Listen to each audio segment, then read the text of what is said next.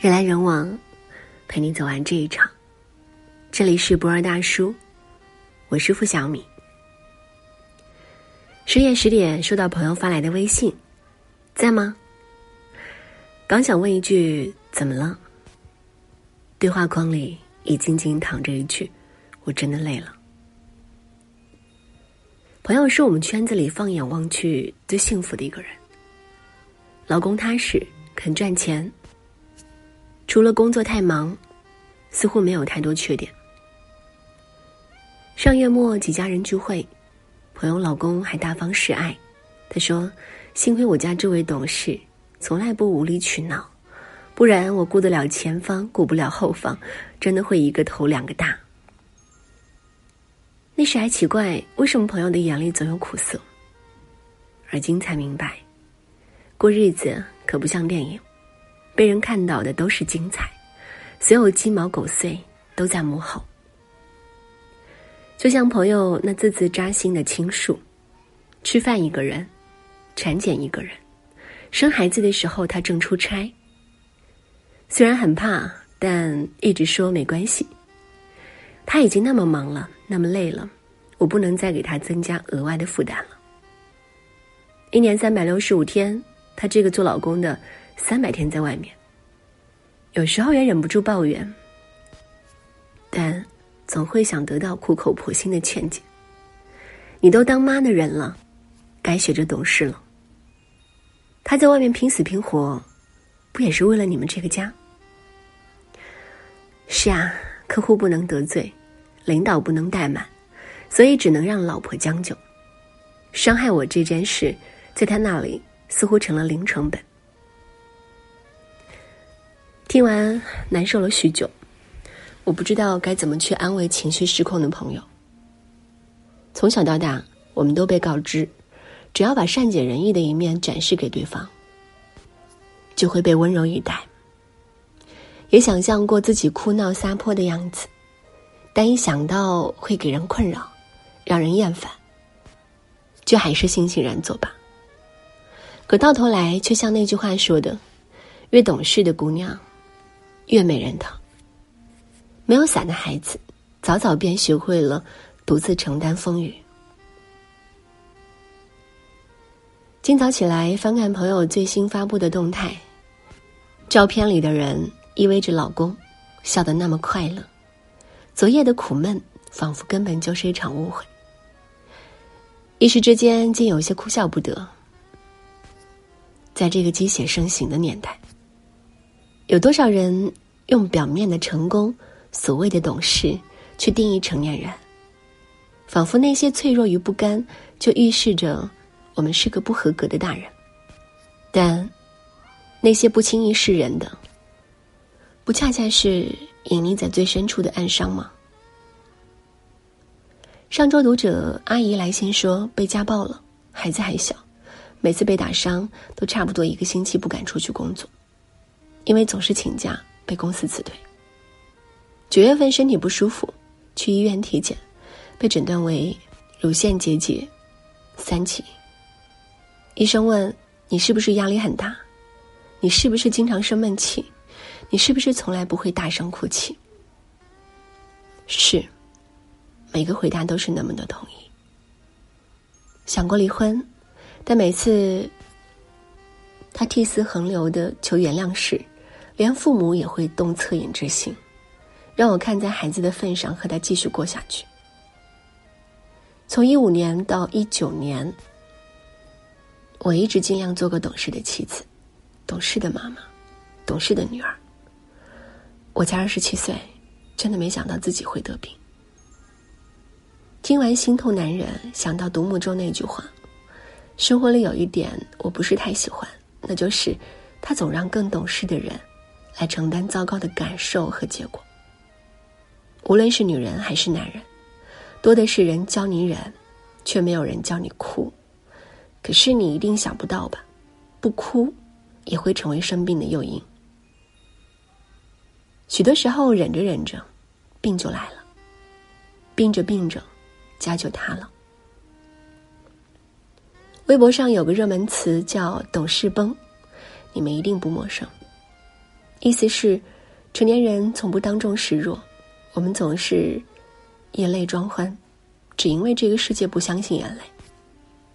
但你有没有想过，无论这个世界相不相信眼泪，一个成年人都应该拥有想哭就哭的权利。戒掉情绪，就等于憋出毛病。许多人喊着不敢泄气，不敢倒下，因为身后空无一人。却没有想过，若有天真的倒下，你的爱人、孩子和父母该怎样去面对这份失去？健康的身体比起懂事的灵魂来，真的可贵太多。前阵子和一个师兄聊起这几年的种种，三十二岁的他终于创业成功，在家乡拼出一套房。我们常常调侃他是人生赢家。上次去他家做客。饭桌上一派其乐融融，他爸爸笑眯眯的和我们拉家常说：“年前身体出了一次意外，幸亏儿子现在能赚钱，不然啊，我这把老骨头都没救了。以后弟弟妹妹的事情，他也可以帮着操劳，忙忙碌碌一辈子，终于可以享清福了。”师兄喝着酒，点头如捣蒜。但只有我们知道，师兄的故事，其实还有另外一个插曲。零八年的时候，师兄钱财两空，树倒猕猴散，十几个人的创业团队跑得一个不剩。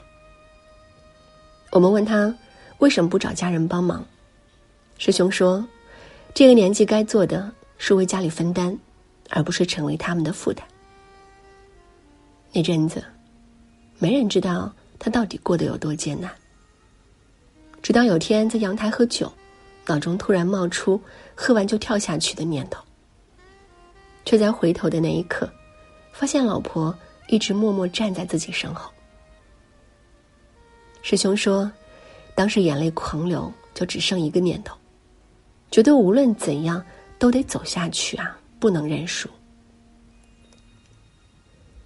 大业青年里有句话：那些独自死撑的时光，不是不想被人打扰，是不想打扰任何人，尤其是那些对你寄予厚望的人。但其实，一个人心里装着多少沉甸甸的故事，身后就有着多少沉甸甸的力量。去年我因为种种原因和男友分了手，师兄出差路过这边，找我吃了顿饭。当时爸爸打来电话，结束的时候突然嘱咐道：“你一个女孩子在外面挺不容易的，遇事别逞强啊。”我随口应着。不用担心，我没事儿，先挂了啊，爸。师兄笑笑没说话，后来给我夹了两筷子菜，才说：“你以后有了女儿，也和你一样，遇到问题自己死撑，你会怎么想？”一时之间，我竟给不出答案，只记得那天的最后，爸爸因为不放心，又再度打来电话问道。昨晚看你发了一条朋友圈，后来怎么不见了？我说没事儿，我乱发的。有什么事情可以跟家里说的？没什么好说的。那不好的事情也可以跟爸爸说说呀。那一瞬间，不知道为什么，突然有些鼻酸，也有些醍醐灌顶。奇葩说里有一句话是这样说的：“我们今天之所以还能成为一个不错的人。”不就是，在我们从小到大长大的过程当中，有那么一两个无时无刻都愿意对我们伸出援手的人吗？这个社会总是告诉我们，一个人成熟的标志是学会控制自己的情绪。可是那些被控制的情绪背后藏着的，也许是被拒绝的关心呢？就像他们说的，表达的意义。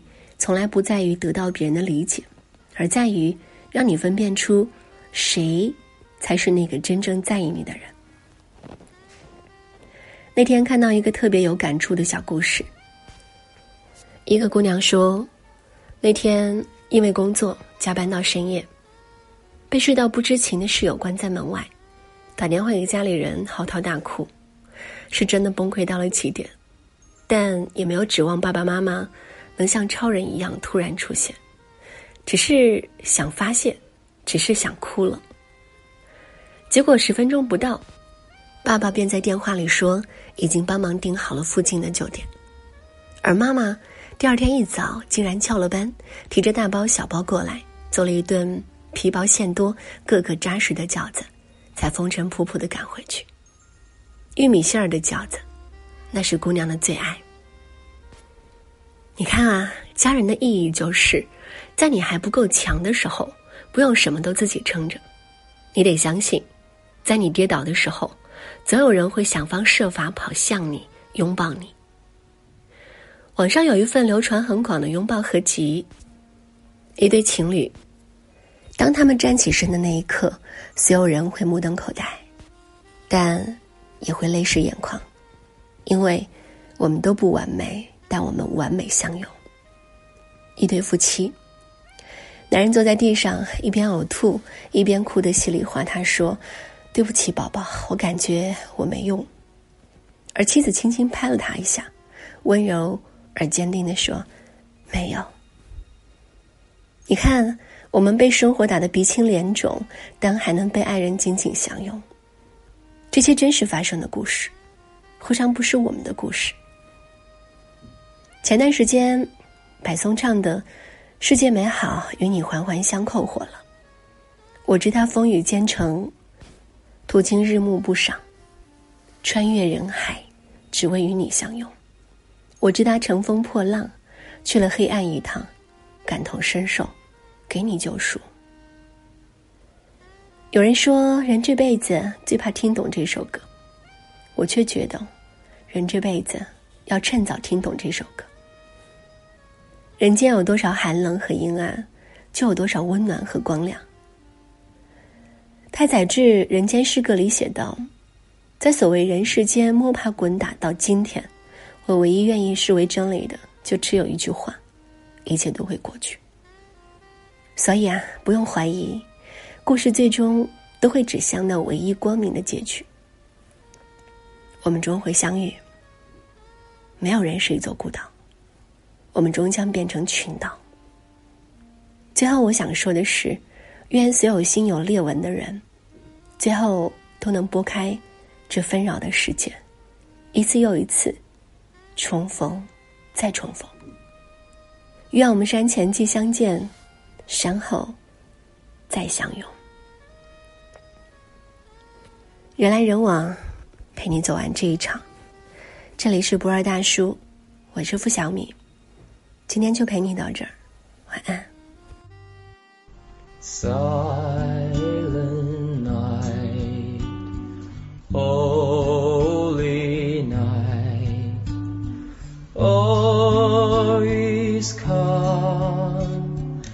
all is bright.